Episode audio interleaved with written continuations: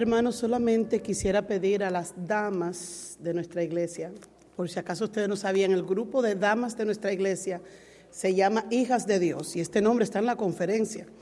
Así que pues quisiera un minutito, prometo un minutito nada más, hablar con las damas después del culto. Muchas gracias.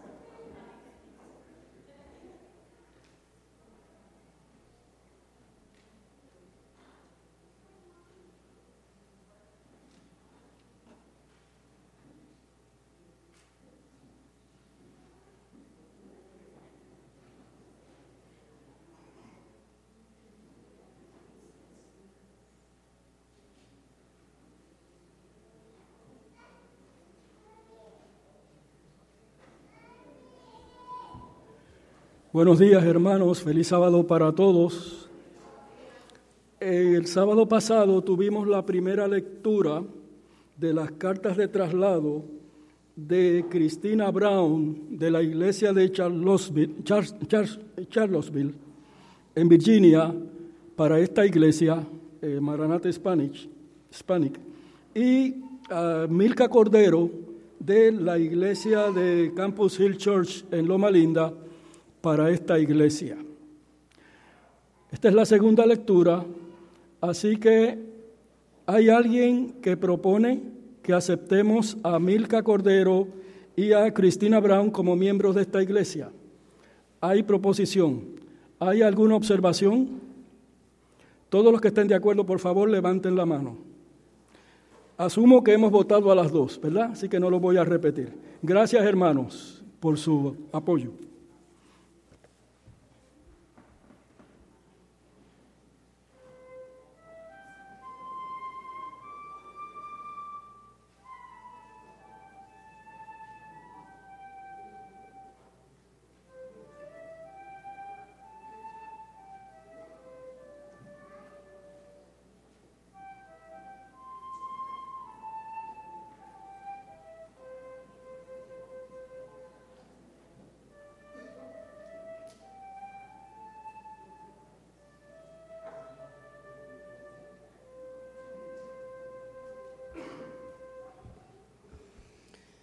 Vamos a alabar el nombre de nuestro Dios a través de la alabanza, los himnos, que son oraciones al Señor. Así que vamos a comenzar con el himno 312.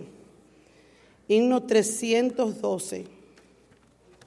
Día grande viene un día grande.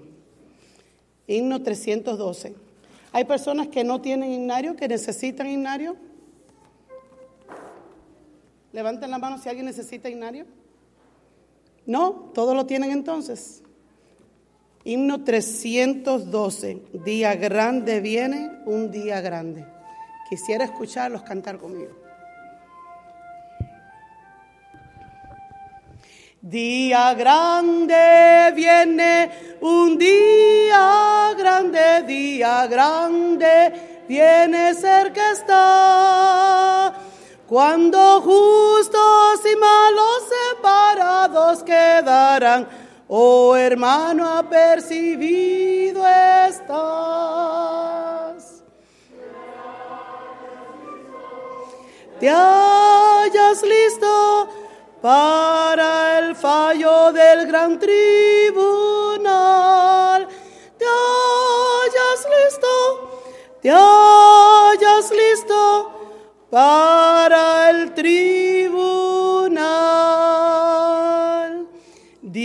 Triste viene, un día triste, día triste viene y cerca está. Cuando id pecadores los conozco, el juez dirá, oh hermano, apercibido estás te hayas listo, te hayas listo para el fallo del gran tribunal. Te hayas listo, te hayas listo para el tribunal. Día alegre viene un día alegre, día alegre viene y cerca está. Mas su luz brilla solo en los que aman al Señor. Oh hermano, apercibido estás. Te hayas listo, te hayas listo para el fallo del gran tribunal. Te hayas listo, te hayas listo para el tribunal. ¿Te hayas listo? Porque el día grande viene, ready or not. It's coming. That big day is coming. The best thing is to be ready. Because God is preparing an awesome place for each and every one of us. Así que es tiempo de, de alistarnos porque Dios está preparando un maravilloso lugar para cada uno de nosotros. Así que, hermanos, por si acaso, el tiempo de música, el tiempo de la alabanza, no es un tiempo que se usa para llenar espacio. Es una ocasión en cada uno de nosotros podemos alabar y glorificar al nombre de nuestro Dios, quien se merece nuestra adoración y nuestra alabanza. Himno 330. Hay un feliz Edén, lejos de aquí, y gozará del bien el justo allí. Cantemos con fervor, digno eres, oh Señor, de gloria y de honor, loor a ti. Himno 330.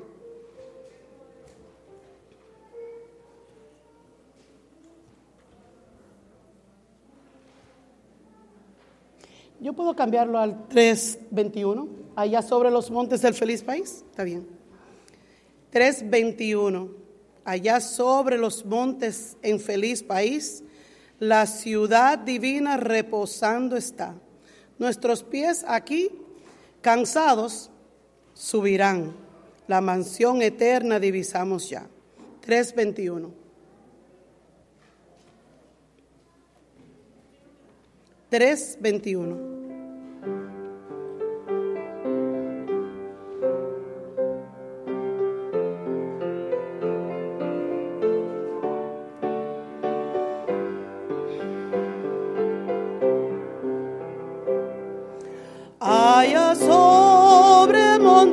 en feliz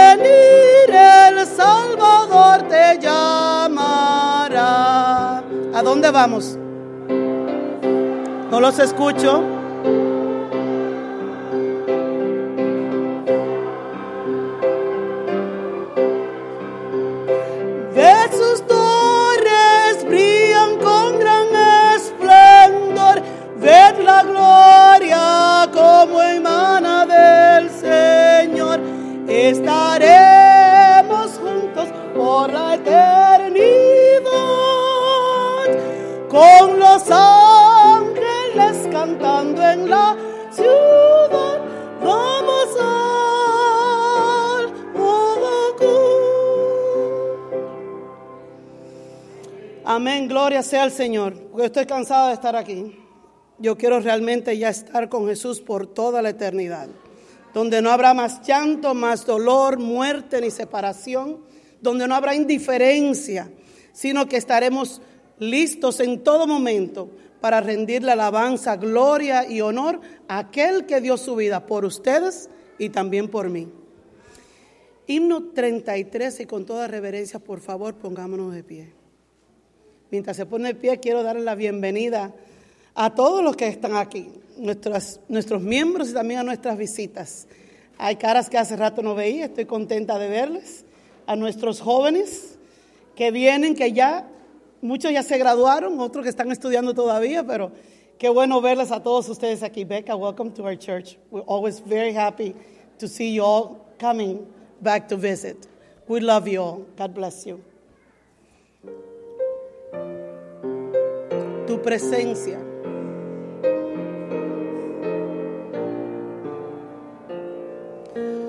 Tu presencia.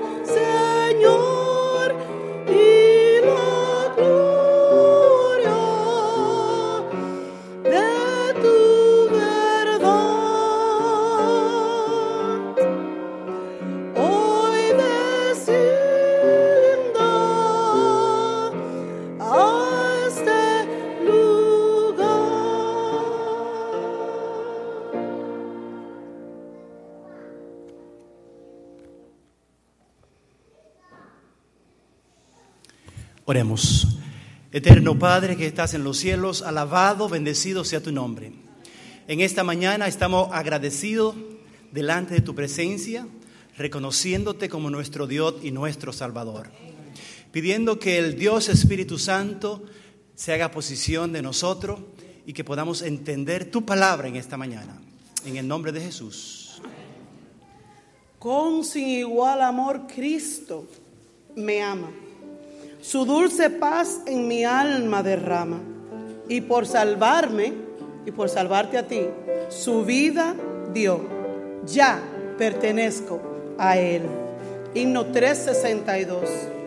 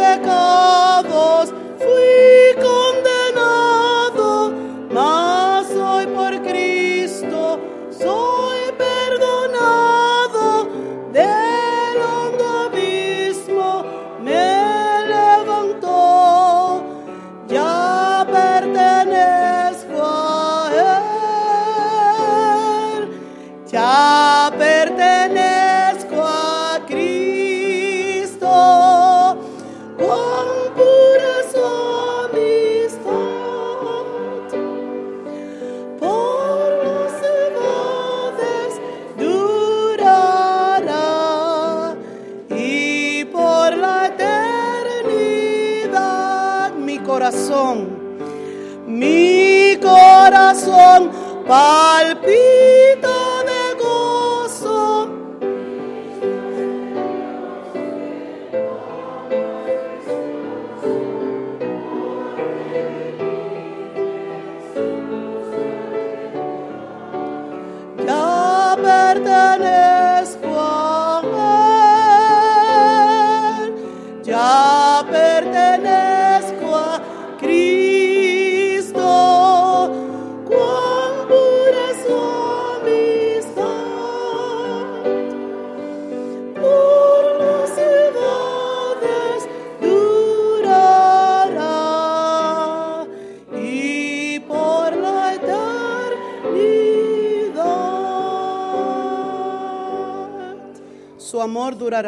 por la eternidad.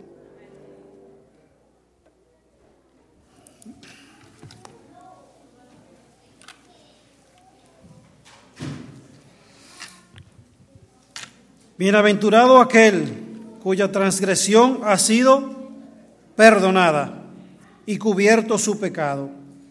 Bienaventurado el hombre a quien Jehová no culpa de iniquidad y en cuyo espíritu no hay engaño.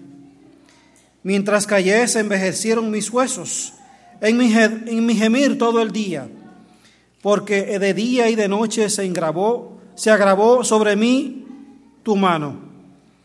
Se volvió mi verdor en sequedades de verano. Mi pecado te declaré y no encubrí mi iniquidad.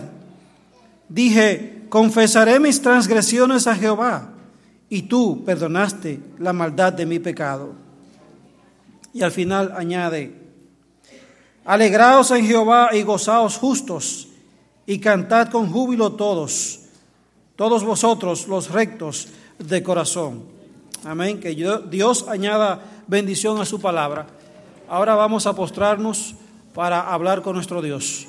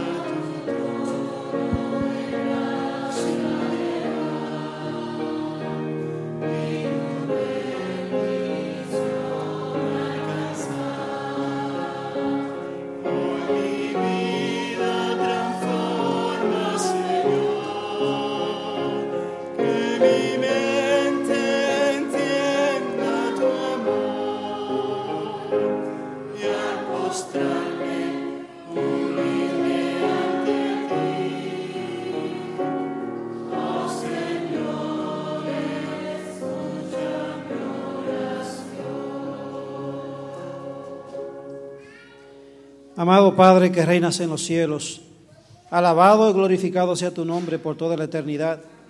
Gracias por tu inmenso amor y tu inmensa misericordia que tienes por nosotros. Gracias por permitirnos venir ante tu presencia, alabar y glorificar tu nombre. Con corazones alegres, Señor, estamos aquí ante ti, Señor, rogándote por el perdón de nuestros pecados, de nuestras iniquidades contra ti, Señor. De primera manera, de primer lugar, quiero rogarte por los enfermos de nuestra iglesia, que tú seas con todos y cada uno de ellos. Tú lo sabes todos por nombre, Señor. Así que te suplicamos, de acuerdo a tu voluntad, que tú obres en ellos. También te quiero poner en tus manos de amor a las visitas que están aquí con nosotros. Dios mío, que tú, Dios mío, seas con ellos, que al salir por las puertas de esta iglesia puedan salir vivificados, que sean, Señor, eh, bendecidos por ti, Dios mío. Así también te ruego por el predicador de esta mañana, que tú, Dios mío, toques sus labios, sean tus palabras y no sus palabras las que salgan por ellos. Rogándote, Señor, para que tú toques nuestros corazones y que seamos receptivos a tu palabra, podamos aceptarlas con gozo y no solamente aceptarlas, Señor, sino también ponerlas por obras en nuestras vidas. Padre eterno, te suplicamos tu Espíritu Santo en medio nuestro que por favor nos visites y te quedes aquí siempre con nosotros. Gracias Padre, te lo suplicamos en el nombre de Jesús. Amén.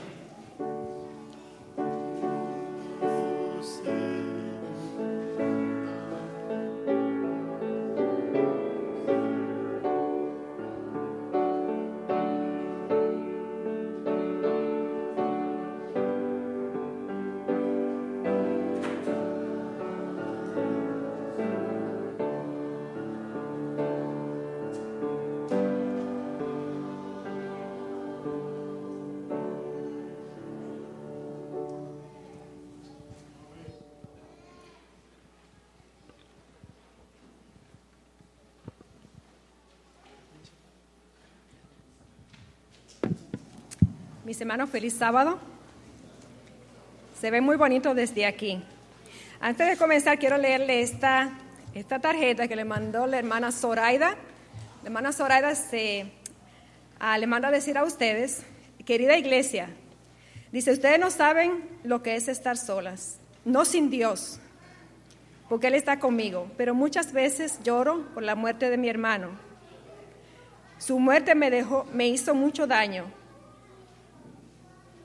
Quiero pedirle perdón por haberme ido sin avisarle de mi partida. Pasamos muchos años entre las buenas y las malas, pero tuve que irme porque me sentía muy sola. Los quiero mucho, sin excepción de ninguno, porque a todos los quiero por igual. Que Dios lo bendiga. Ahora voy a hablarle acerca de ah, por qué estoy aquí parada. Estamos aquí para servirle Estoy representando el departamento de mayordomía, aunque déjenme decirle que creo que estoy demasiado joven para esa posición. Pero aquí estamos para servir. En esta mañana, no cada vez que me pare aquí quiero que ustedes piensen que le voy a pedir. Porque ya ustedes saben que esta es una iglesia muy generosa, que hay personas muy generosas y que esta es una iglesia muy dadivosa. Ya ustedes saben eso. Tampoco quiero recordarles que los diezmos no se quedan en esta iglesia, solamente las ofrendas, ya, ustedes saben eso también. Tampoco quiero recordarles que el día 23 de diciembre vamos a, recolectar una ofrenda especial. Queremos pagar el gimnasio, todavía debemos 70 mil dólares y queremos deshacernos de estas deudas. De hecho, si hay alguna persona aquí que nada más va a estar en este tiempo y quiere hacer una donación, nuestros muchachos que se han graduado, que están trabajando bien, se pueden acercar al Viso, Menorca, cualquiera uno de los diáconos. Si quieren dejar una donación para nuestra iglesia, nuestro gimnasio, será de mucha bendición. Cuando yo me paré aquí, mis hermanos, todas esas cosas ya ustedes las saben. Pero si hay una cosa que yo quiero traerle a ustedes, la fidelidad, la fidelidad de Dios. Nosotros queremos un Dios fiel, un Dios que no falla. Y ese es el mensaje que yo quisiera traerle a ustedes cada vez que me pare aquí. El departamento de, de tesorería ha visto a bien hacer algunos cambios en esta sesión. Y de ahora en adelante, esto es lo que va a pasar. Se va a pasar un video y luego la persona que ven que le toque diezmos y ofrendas solamente va a tener que orar. En esos videos vamos a ver cómo nuestro Dios, la fidelidad de nuestro Dios. Muchas veces pensamos que Dios solamente hacía milagros en el, en el Viejo Testamento, en la Biblia. Pero nuestro Dios está obrando milagros cada día en nuestras vidas alrededor del mundo. Y es por eso que vamos a traer esos videos para que nosotros nos recordemos de ese Dios fiel, el cual nosotros creemos. Y si nosotros podemos estar convencidos de ese Dios que nosotros adoramos, vamos a poder ser mejores administradores de las cosas que Él nos da. Así que vamos a pasar el video, mis hermanos, necesitamos silencio. Este va a ser el formato de cada sábado. Se pasará el video, se ora y luego procedimos. Gracias.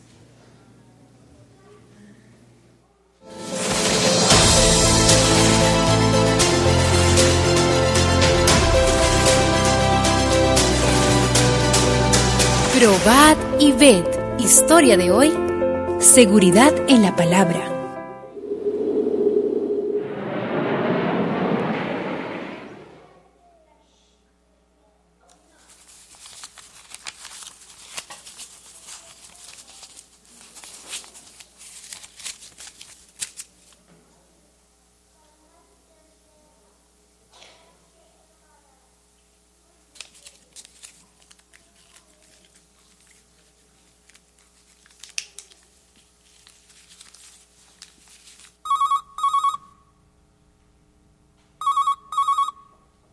Hola, ¿qué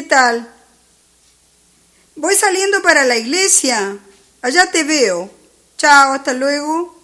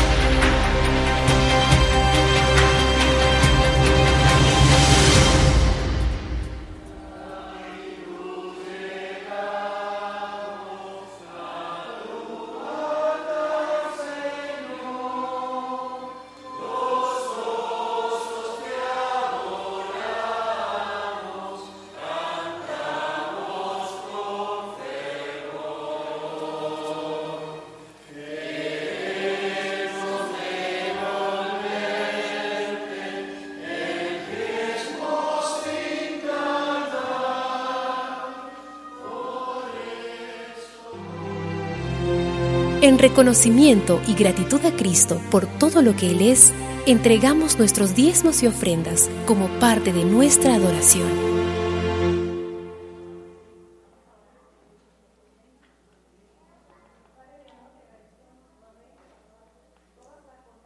tienes hacia nosotros.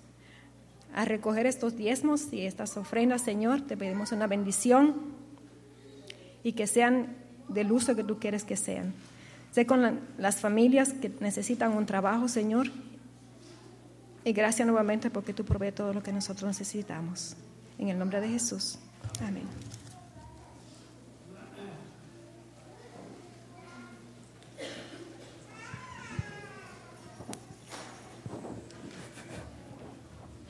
¿Aló? Para la honra y gloria de Dios.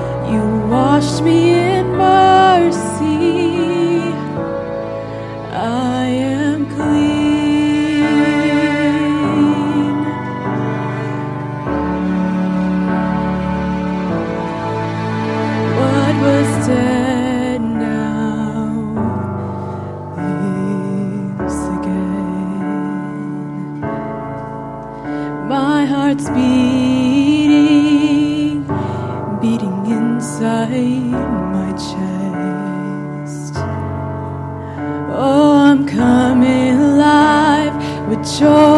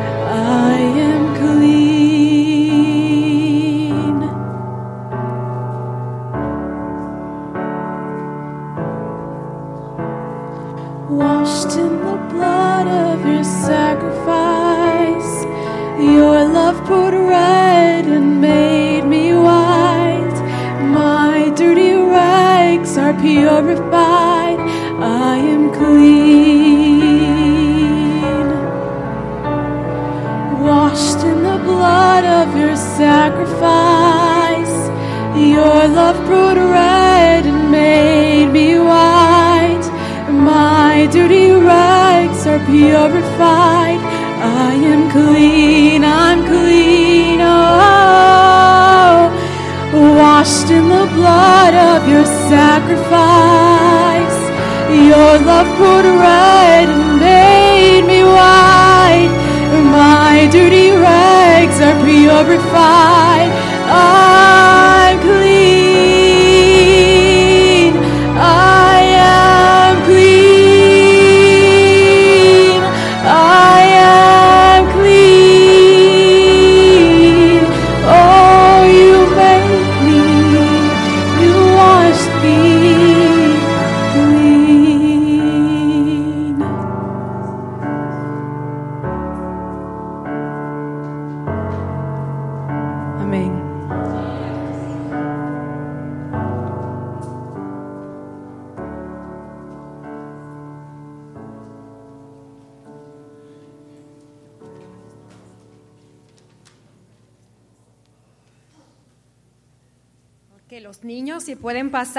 es tiempo de su historia.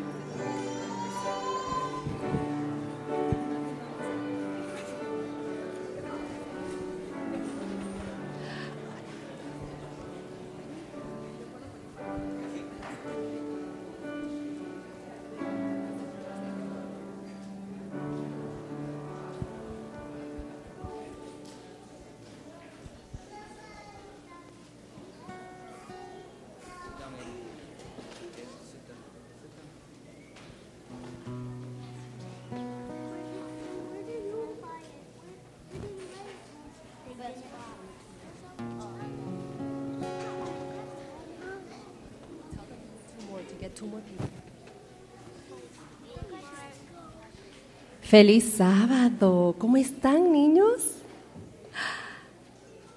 Wow, yo sí que estoy.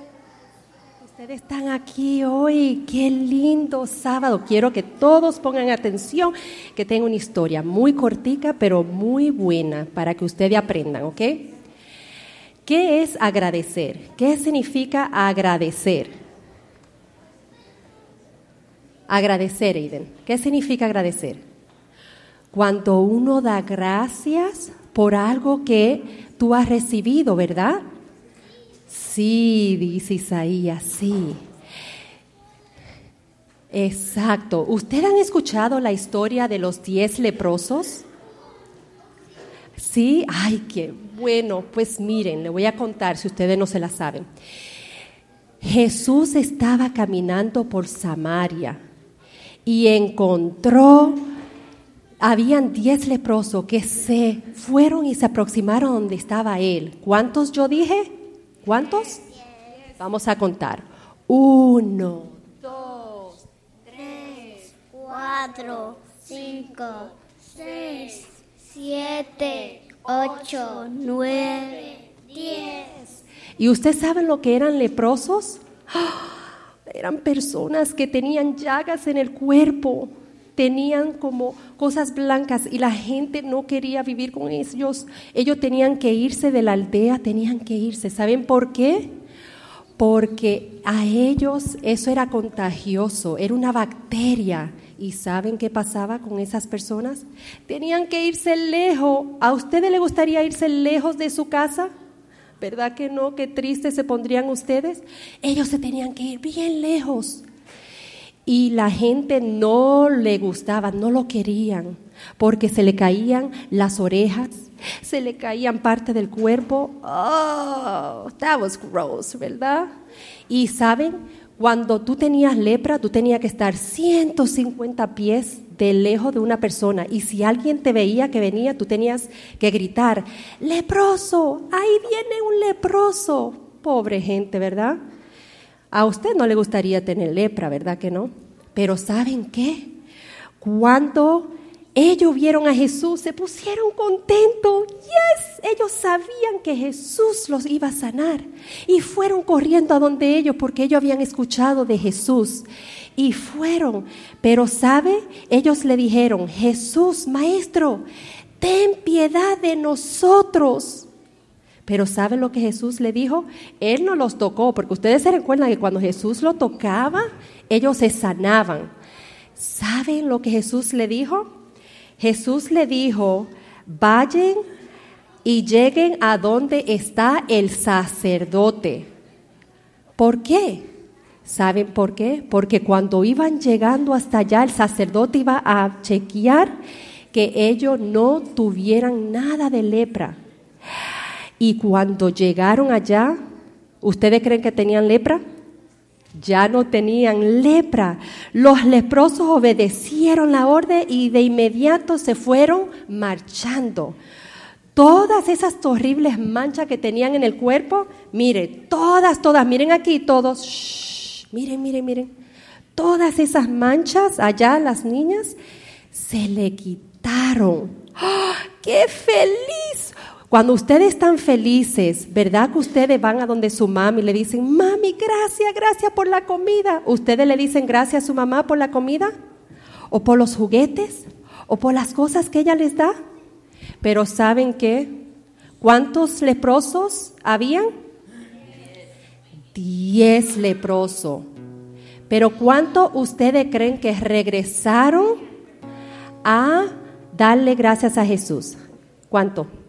Uno. ¿Tú te sabes la historia? So que de diez solamente uno regresó a darle gracias a, a, a, Jesús. Jesús se sintió feliz que ese vino, ¿verdad? Y él era un samaritano, que no era como los otros, pero él fue. Qué hermoso era oír esas palabras. ¿Saben qué? Jesús quiere escuchar siempre que nosotros estamos agradecidos por la vida, por todas las cosas lindas que ustedes tienen, como una mamá, un papá, ¿verdad?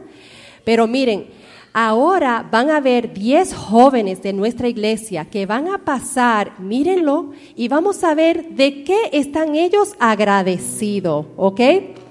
Aquí pasan ellos.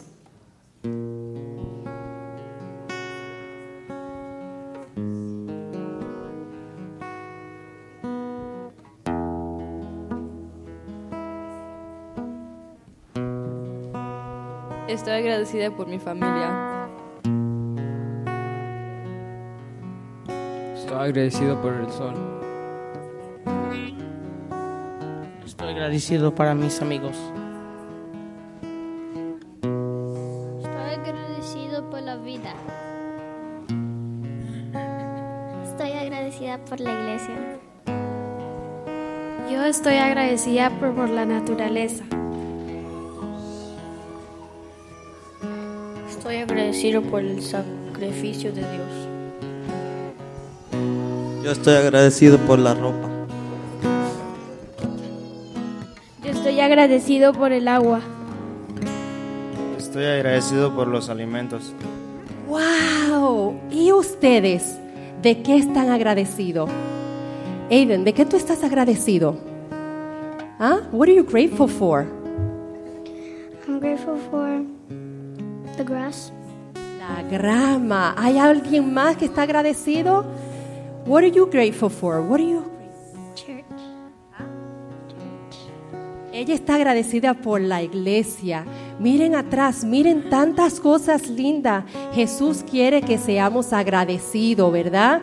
So ustedes hoy agradezcan a Jesús, a sus padres, a la iglesia, de una sonrisa, un abrazo y eso hace que Jesús se ponga contento con cada uno de nosotros. ¿Está bien? So que seamos agradecidos. Necesito un niño que ahora quiera orar y pedirle a Dios tantas cosas lindas porque está agradecido. ¿Hay alguien que quiere orar?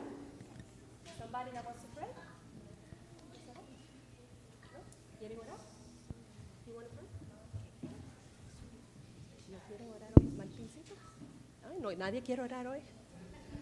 You want to pray? Nobody. Ven, Aiden, vamos a orar. Tú repites. Pues ven a orar. Nadie quiere orar. Vamos a escoger a Natalia. No hay nadie. Ok. Who pray? Oh, venga, te encontramos a alguien, un voluntario. Dios va a estar tan agradecido que tú vas a orar muy bien. Padre nuestro que estás en el cielo, gracias por el mundo, gracias por las familias y la iglesia. Nos, nos per- perdona nuestros pecados ah, perdona a esos que se ofenden.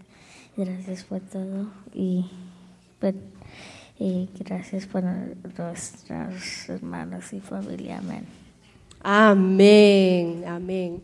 Gracias a todos y estoy muy agradecido por los niños y los jóvenes que tenemos en nuestra iglesia. Ahora podemos ir a sentarnos con mamá y papá y escuchar el tema. Todos calladitos, ¿está bien?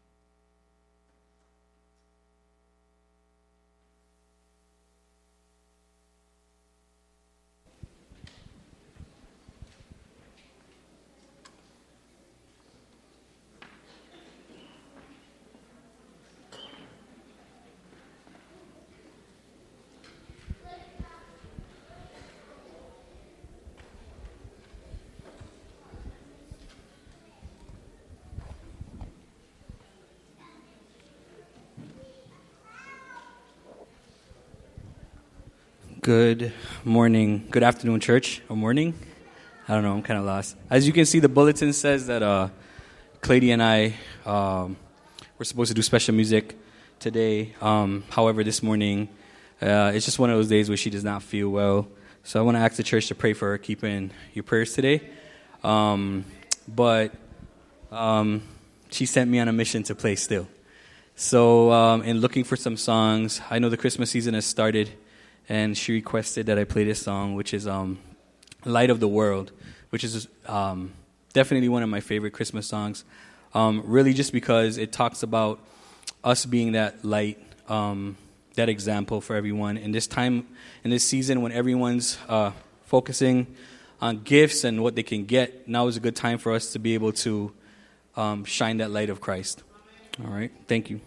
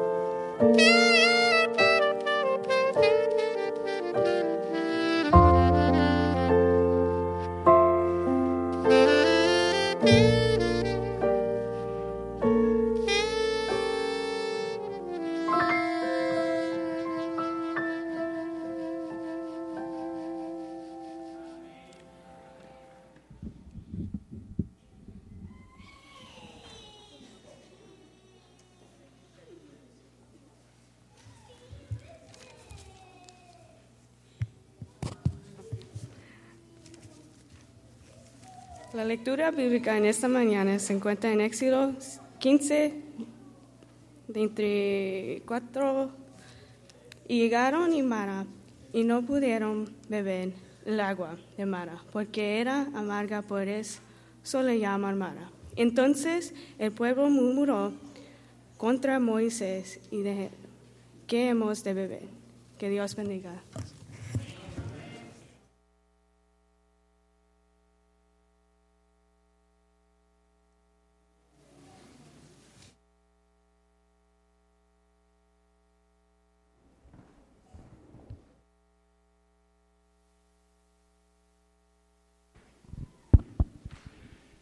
Muy buenos días, tengan todos. Bienvenidos todos a la casa de Dios.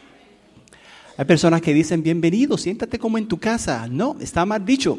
Bienvenido y siéntese como en la casa de Dios. Amén. Porque estamos en la casa de Dios. Quisiera dar gracias a Dios porque hasta aquí me ha ayudado el Señor. ¿Cuánto dicen amén? Yo reconozco que soy malo, yo reconozco que tengo bastante faltas, pero el Señor dice en su palabra, no he venido a buscar justos, sino a quienes, a pecadores. Y yo digo, de los cuales yo soy el primero. Quisiera dar gracias también a algunos amigos que hoy nos acompañan. Quisiera mencionar por aquí a Ramón, parece que salió. Pero aquí tenemos a Jesús. Jesús, ponte de pie. La iglesia de Maranata te da la bienvenida. Bienvenido. Que esta no sea la primera vez, sino que sean muchas para que esté aquí con nosotros adorando al Dios, el Señor. Por aquí tenemos a Janet. Janet es una clienta mía de mi trabajo. Yo quisiera que te ponerte de pie, Janet, por favor. Janet Guardiola, bienvenida a la casa de Dios. O tenemos otra Janet que también se puso de pie. Janet, ponte de pie otra vez. Tenemos dos Janet.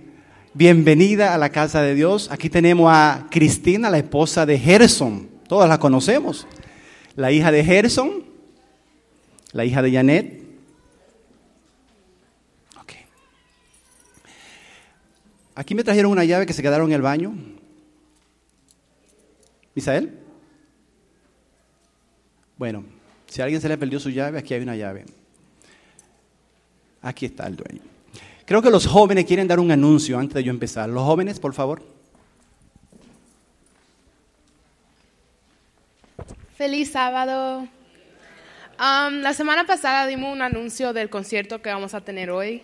So, es solamente un recordatorio que vamos hoy a tener un concierto a las cinco y media, no a las seis, no a las siete, a las cinco y media. Y también después vamos a tener un social con comida y con juegos. So, por favor, vengan a soportarnos porque necesitamos ayuda. Um, esto es para GYC, para los jóvenes ir, so please come.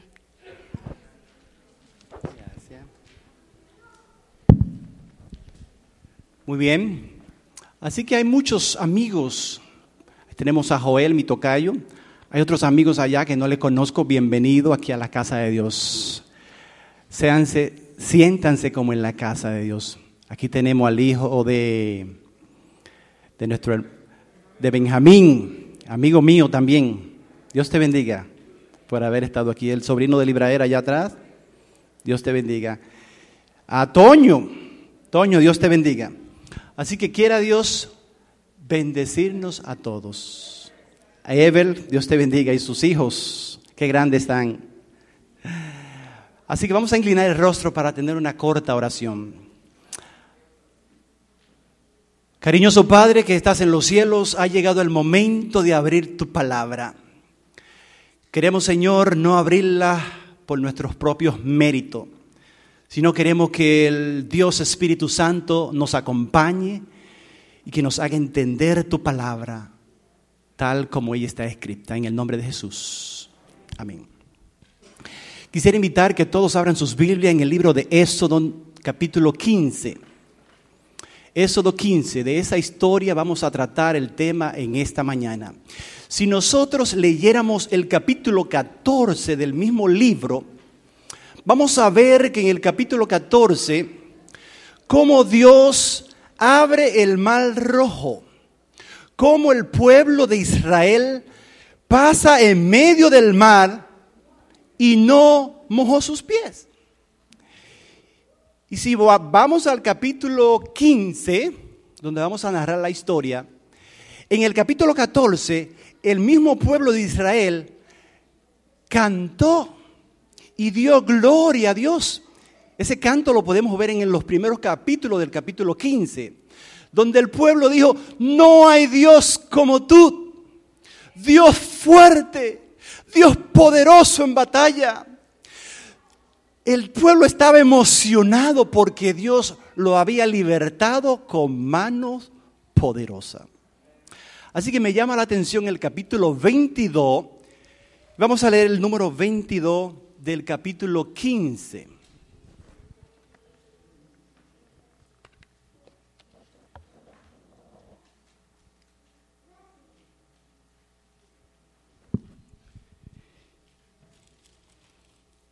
Y dice el 22, e hizo Moisés que partiese Israel del mar rojo, y salieron al desierto de Shur, y anduvieron tres días en el desierto sin hallar qué cosa.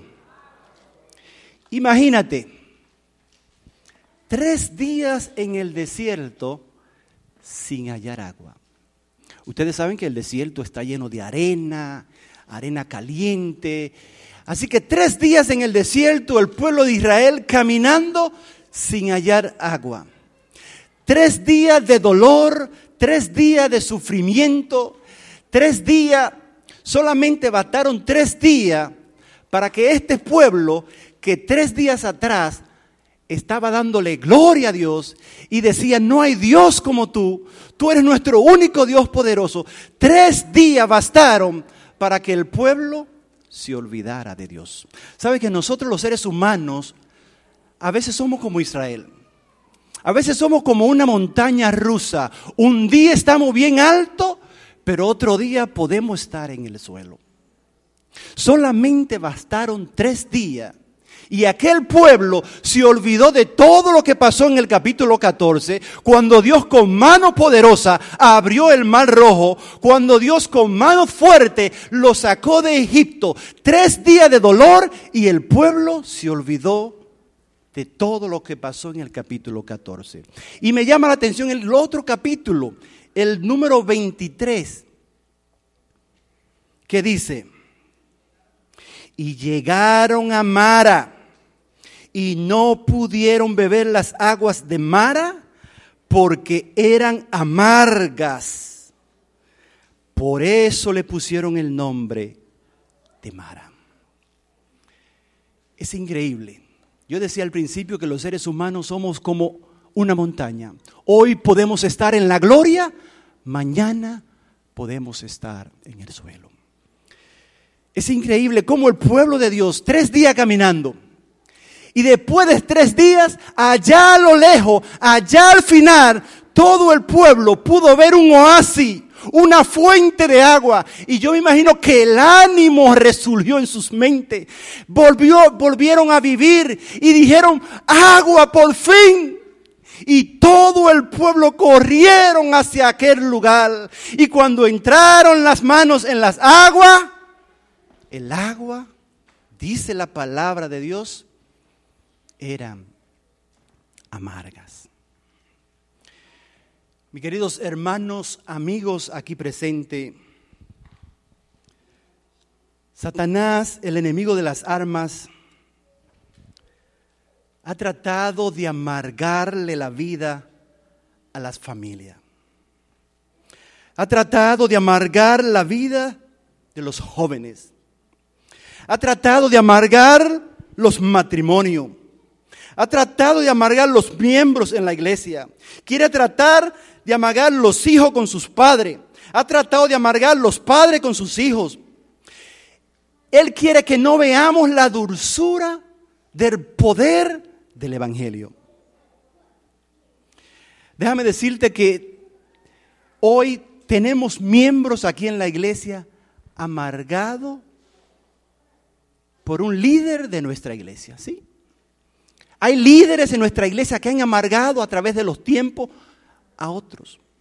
Y hay miembros que han amargado la vida de sus jóvenes. Es el propósito de Satanás, amargarte la vida de tal manera que tú y yo no podamos ver lo que Cristo quiere hacer de ti y de mí a través de eso que te está pasando. Tenemos empleados. Hay empleados que están amargados por el trabajo que practican. Llegan al trabajo, cuando ven la cara del jefe, se bloquean y ya están amargados. Y un trabajo, cuando esto está amargado, ya, si vas a trabajar ocho horas, esas horas se alargan. Se alargan, ya van a ser de 10, de 12 y de 15, porque es, lo peor de la vida es trabajar en un sitio donde tú te sientas como amargado. Pero cuando tú estás trabajando en un sitio que te siente alegre, contento, las horas pasan rápido. Y tú, ya se fue el día, wow. Y te vas para tu casa con ánimo. Hay esposas amargadas con sus esposos. Duermen a su lado, comen a su lado, pero están amargadas. Hay esposos amargados con su esposa. Hay padres amargados con sus hijos. Hay hijos amargados con sus padres. Hay personas que están amargadas por nada. ¿Y qué te pasa? ¿Te hicieron algo? No, pero estoy amargado. Están amargados por nada. Hay personas que están amargadas por alguna violación. ¿Será que estoy predicando para alguien que alguien le amargó la vida? Ese primo, esa prima, ese tío, esa tía, algún familiar te amargó la vida de tal manera que tú no esperabas. Yo quiero decirte en esta mañana que el amargamiento de la vida puede suceder por dos razones. En primer lugar, Dios lo llevó por el desierto para probar a Israel.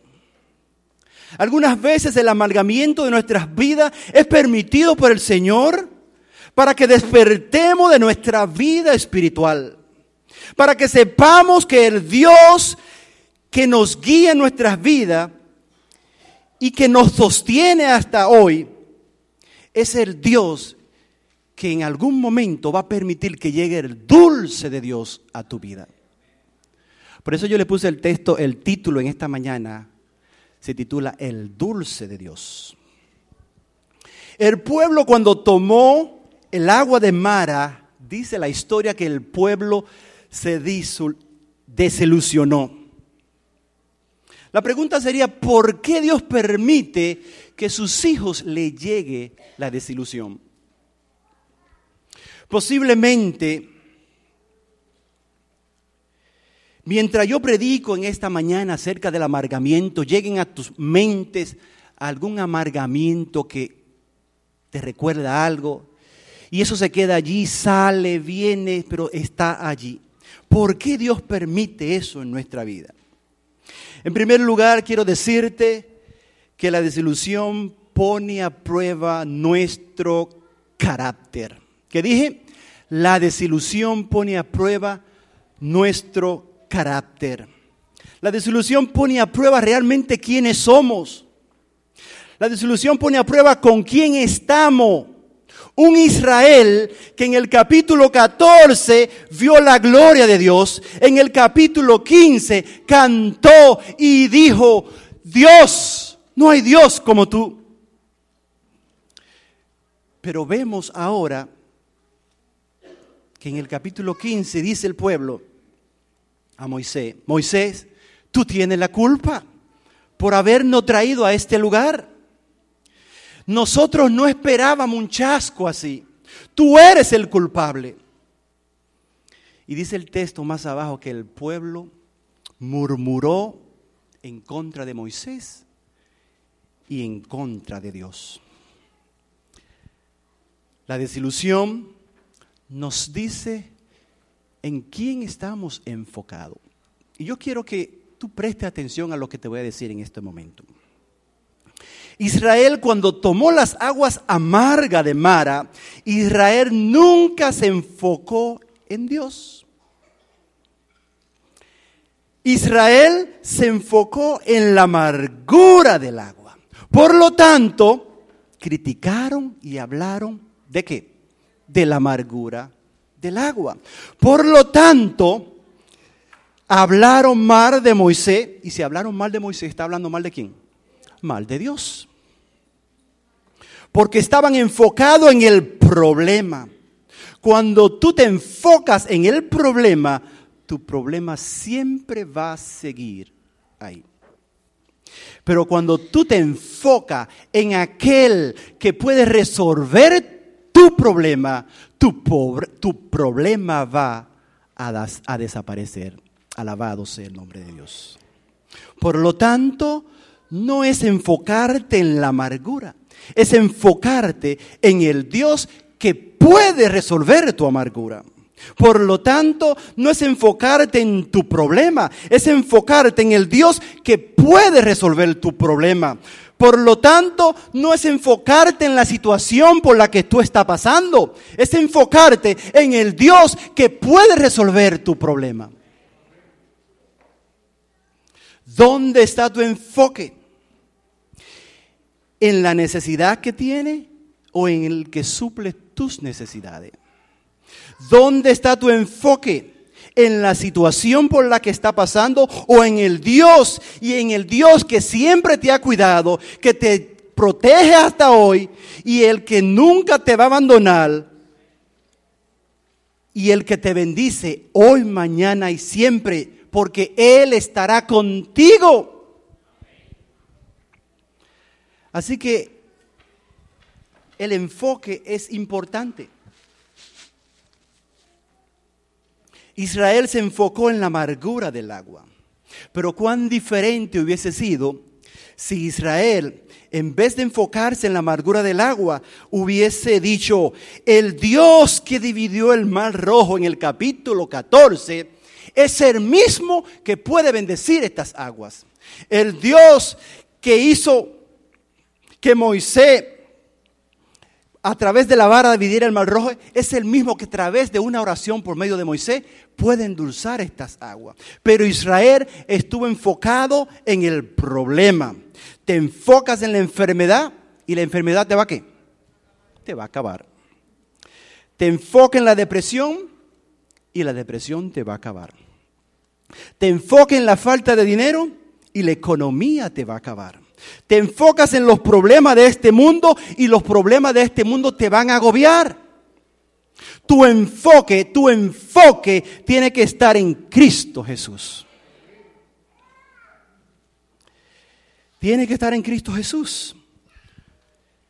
Para que en medio de las pruebas, en medio de la amargura, el Señor te dé la dulzura que solamente Él puede dar. La desilusión pone a prueba nuestra fe. De todo el grupo que no creyó, y déjame decirte que había más de un millón y medio de personas, de todo ese grupo que no creyó en Dios, hubo uno que sí creyó. ¿Quién fue? Moisés. Porque si Moisés va por el camino y cuando llega al mal, ora a Dios y Dios le dice, dile al pueblo que marche. Y Moisés le dice, pero Señor, ¿dónde vamos a ir? A nuestra izquierda hay montaña, a nuestra derecha hay montaña, detrás de nosotros viene el faraón.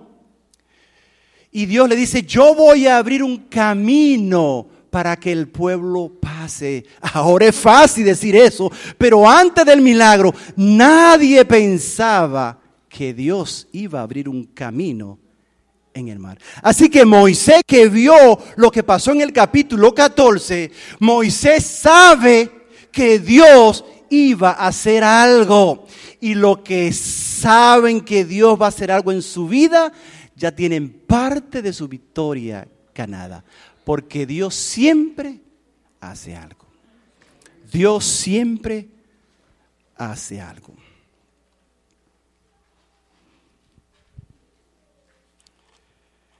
Invito a leer en Salmos 16, 11. Salmos 16, 11.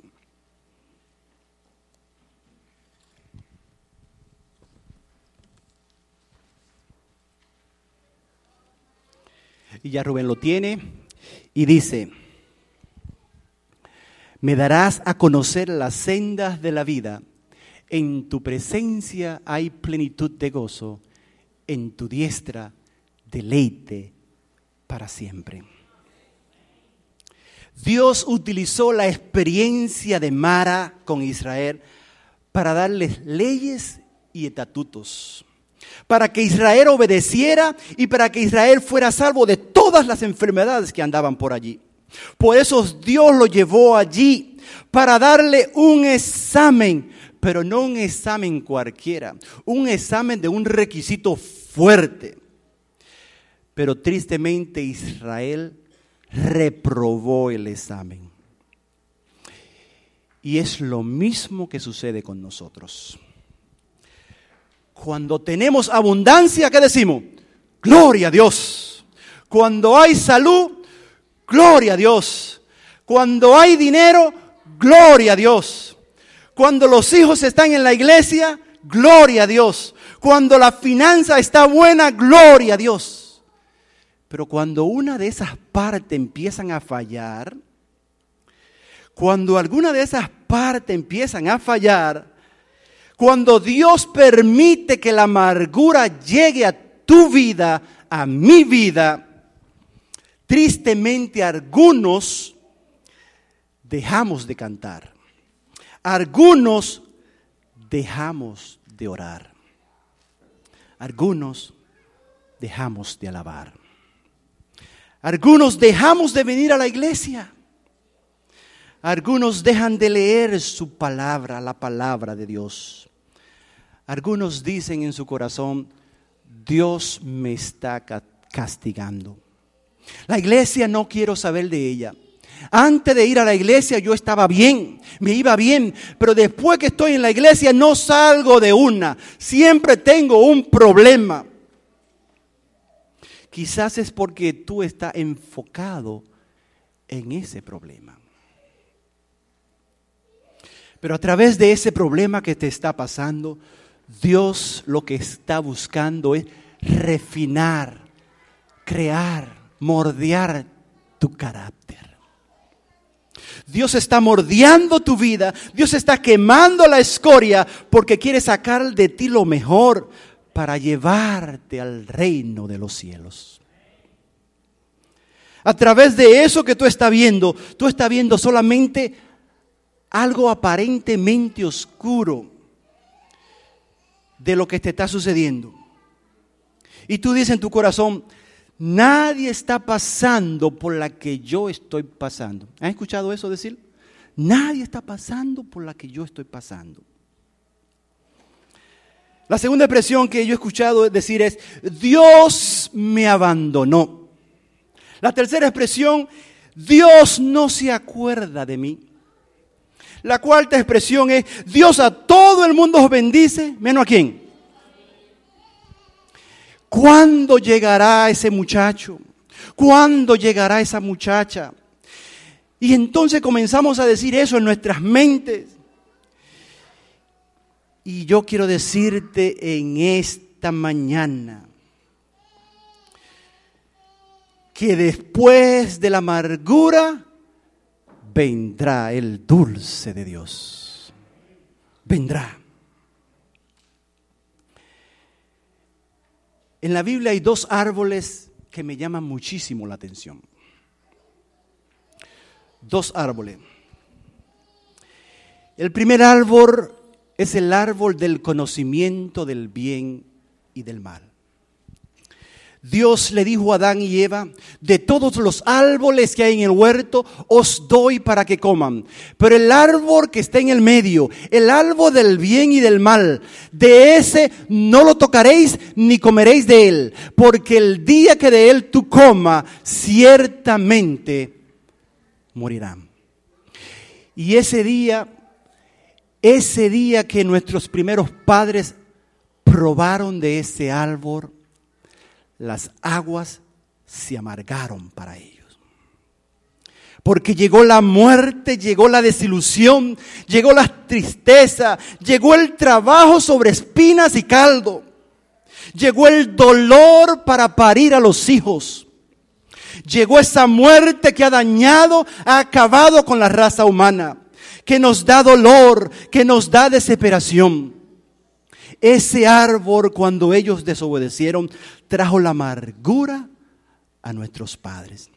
Trajo la amargura a todas las generaciones en las que hemos vivido. Y la ha mantenido y ha mantenido esa amargura por todos los años. El pecado ha amargado la vida. El pecado ha amargado a la familia. El pecado ha amargado a los hijos. El pecado ha amargado la salud. El pecado lo ha amargado todo.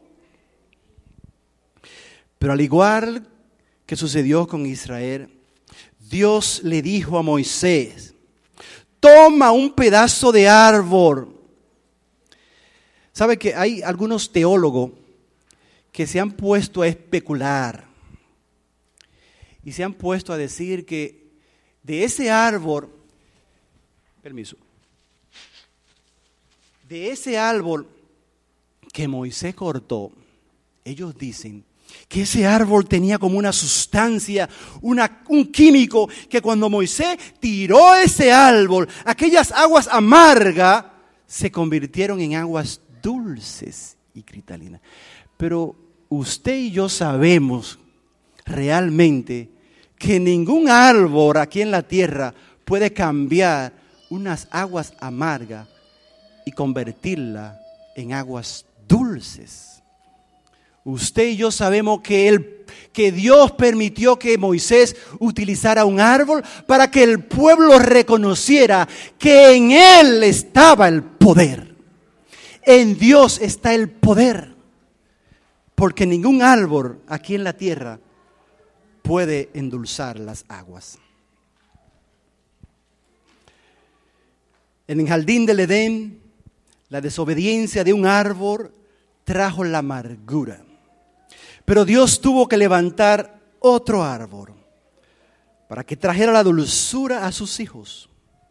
Y Dios levantó el árbol de la cruz. Durante muchos años, durante muchos años, la amargura estuvo dándole duro a este mundo. Pero alguien vino para endulzar las aguas, alguien vino para cambiar la historia, alguien vino para traer alguien vino para traer consuelo y levantó el árbol de la cruz. Y ahora ese árbol, el árbol de la cruz, logra que el árbol donde desobedecieron nuestros padres, el árbol del conocimiento del bien y del mal, su efecto, su efecto por tantos años, sea erradicado. Alabado sea el nombre de Dios. ¿Qué hace ese árbol? Gálatas 3, 13 y 14. Gálatas 3, 13 y 14. Y dice, Cristo nos redimió de la maldición de la ley, habiéndose hecho maldición por nosotros, porque escrito está, maldito todo el que es colgado en un madero. La cruz transforma la vida. La cruz causa o cambia la amargura en dulzura. La cruz nos sana. La cruz nos da el perdón. La cruz nos da el poder. La cruz nos da la libertad. La cruz nos da la esperanza de que pronto, si miramos a Jesús, Él dice, y si yo fuera levantado, a todos atraeré a mí. Tú tienes una vida amarga hoy, porque alguien te la amargó. Alguna persona en la cual tú pusiste tu confianza. ¿Será esa mujer, ese hombre, ese tío, esa tía? Ese familiar te amargó la vida de un tal manera que tú no lo esperabas. Déjame decirte que no puede quedar con la vida amargada. Porque los que se quedan con la vida amargada se van a enfermar.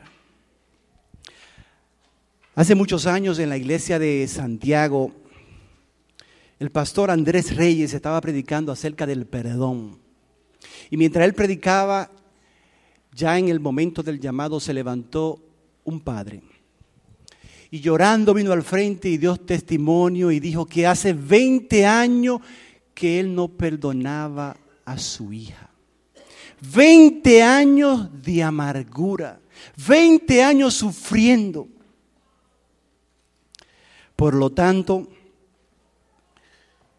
si tú mantienes una amargura con alguien aquí en tu corazón, no se va a enfermar ese alguien, te vas a enfermar tú.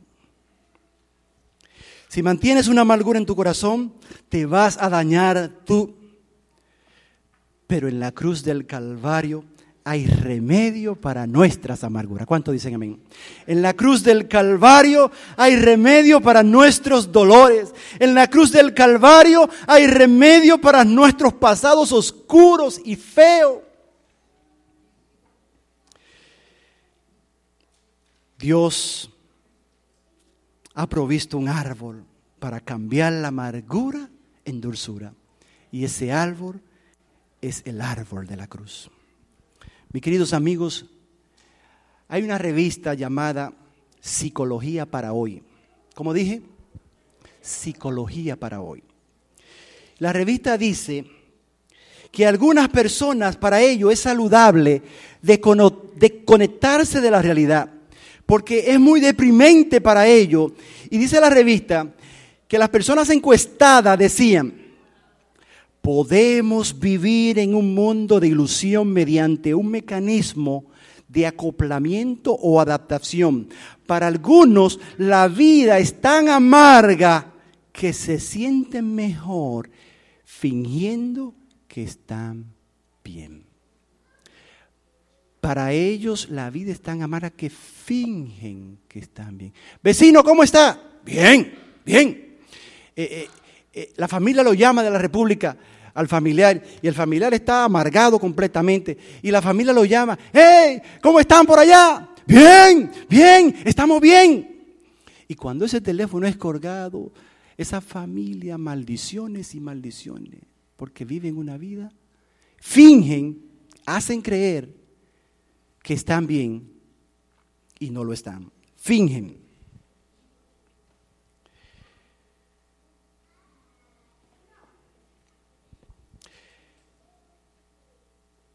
La familia, si alguno está en Cristo, dice la palabra de Dios, si alguno está en Cristo, nueva criatura es.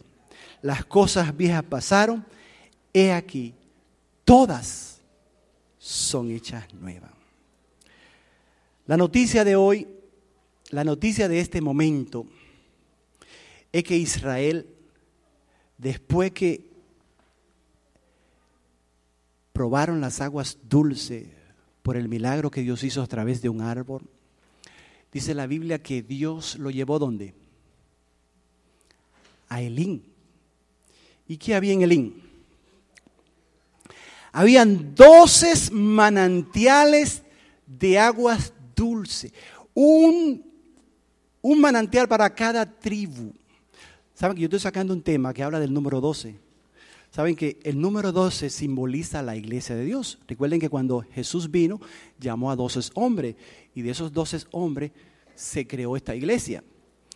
Así que Dios preparó 12 manantiales de agua dulce y preparó también cuántas 70 palmeras de sombra.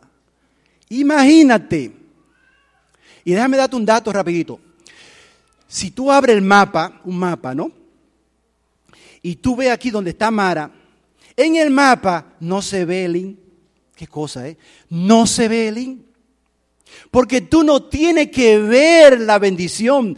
El Dios que te guía, el Dios que te guía, después de tu amargura, está preparando ya una bendición para ti. Amén. Dios quiere lo mejor para sus hijos. Así que no te preocupes por, por lo que tú estés pasando hoy. Dios ya tiene preparado un Elín para ti.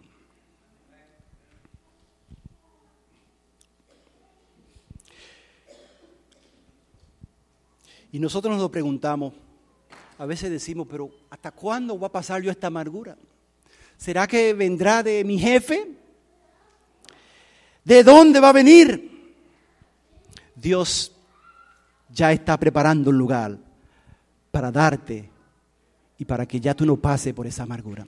Yo quisiera que leemos en el Salmo 103, 3. Salmo 103, 3.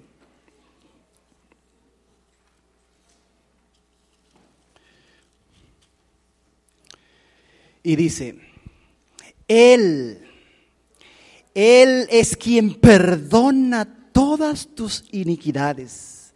Él es quien sana todas tus dolencias. ¿Cómo voy a terminar este tema hoy? Saben que si nosotros compráramos un periódico, la primera plana que va a presentar, amargura. Si nosotros fuéramos a un asilo de ancianos y alimentáramos a todos los ancianos, al periodista no le llama la atención eso. Las cosas buenas las ponen en la página 15, en la 20 y a veces en la última. Pero si nosotros agarramos ese, afilo de anciano y le ponemos una bomba, ¿de dónde sale? En la primera plana. El mundo está amargado por doquiera. No hay nada bueno. Pero yo quiero decirte en esta mañana que Dios traerá dulzura a este mundo. Y eso lo podemos ver en Apocalipsis 21, 4 y 5. Y enjugará Dios todas lágrimas de sus ojos, y ya no habrá muerte, ni habrá más duelo, ni clamor, ni dolor, porque las primeras cosas pasarán. La amargura que pasará. Y dice el texto más abajo, que el que estaba escribiendo allá arriba le dijo, escribe a Juan, escribe porque estas palabras son fieles y verdaderas. La amargura pasará. Sí. Otro texto, Daniel, el último texto, Daniel 12.3. Daniel 12.3. Oh, ya, ya, Marchena ya lo tiene preparado. Dice, los entendidos brillarán. Wow, qué texto. Los entendidos brillarán como el resplandor del firmamento y los que guiaron a muchos a la justicia como, la como las estrellas por siempre jamás. Si la amargura se acabará, si la cárcel se acabará, si la enfermedad se acabará, si el sufrimiento se acabará, si el dolor se acabará, si ese sentimiento de culpa se acabará, porque Dios traerá dulzura y Dios traerá dulzura y trajo dulzura a través del árbol de la cruz. A través de ese árbol sanó nuestras amarguras. A través de ese árbol hoy podemos cambiar, podemos mejorar, podemos restaurarnos porque hay poder en la sangre de Cristo Jesús. Y él dijo, me voy pero vendré otra vez. Porque Dios sabe que estamos viviendo en un mundo amargo y Él no nos quiere dejar allí solo en este mundo. Dios ha prometido volver. Dios ha prometido endulzar las aguas amargas. ¿Tienes un maras en tu vida hoy? No te preocupes. Pronto vendrá una bendición. ¿De dónde vendrá? Yo no lo sé. Lo que yo sí sé que el Dios que tuvo poder para abrir el mar rojo, tiene poder también para endulzar mi vida hoy. ¿Cuánto lo creen así? ¿Sabes? El poeta escribió las siguientes palabras.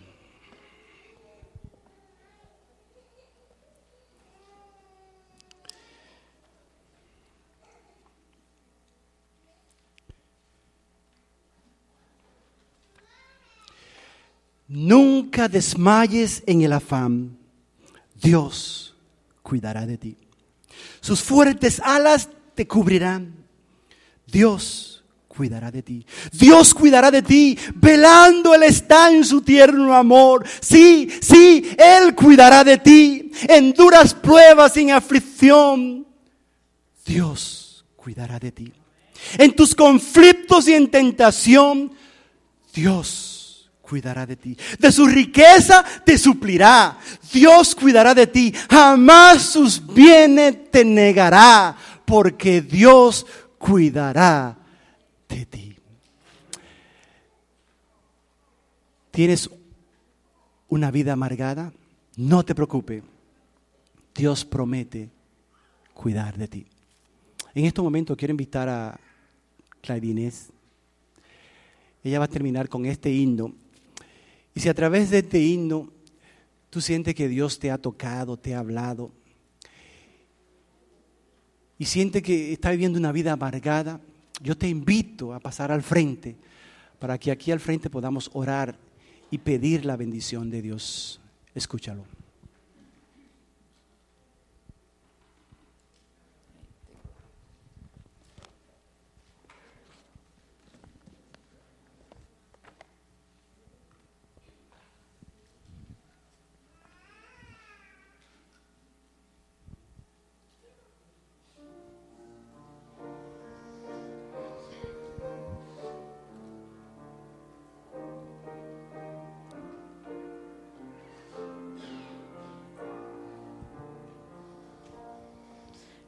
Nunca desmayes que en el afán Dios cuidará de ti.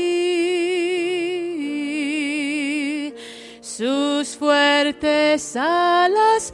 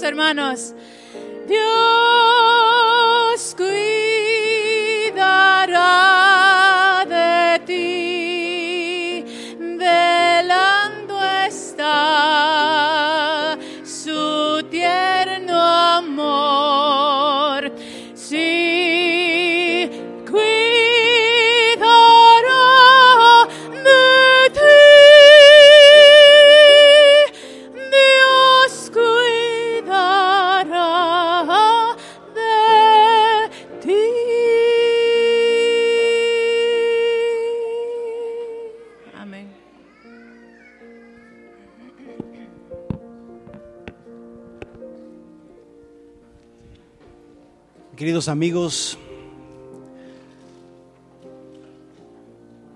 la palabra de Dios dice en San Juan 10:10, el enemigo viene para matar, hurtar, y dice el otro texto, y destruir.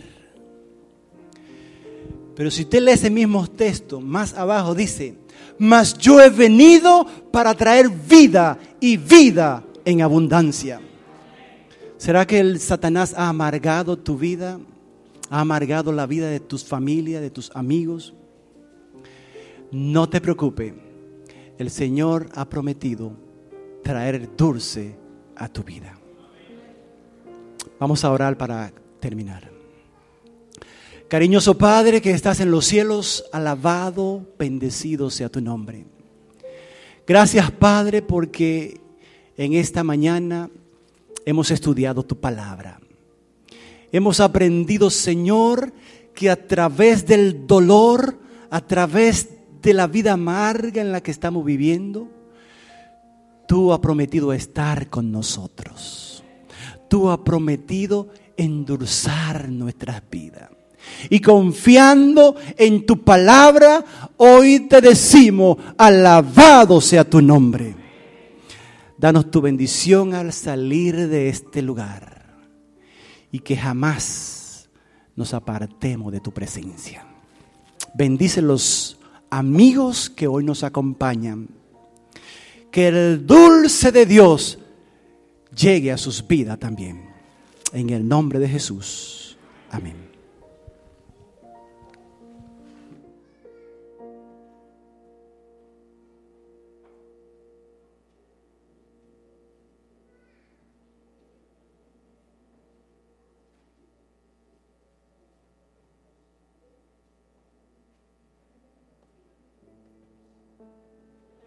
Olviden el concierto esta tarde. Vengan a apoyar a nuestros jóvenes. Hay un plan maravilloso que tienen en mano. Así que pues les esperamos esta tarde. Y esta noche también tienen un social. Gracias.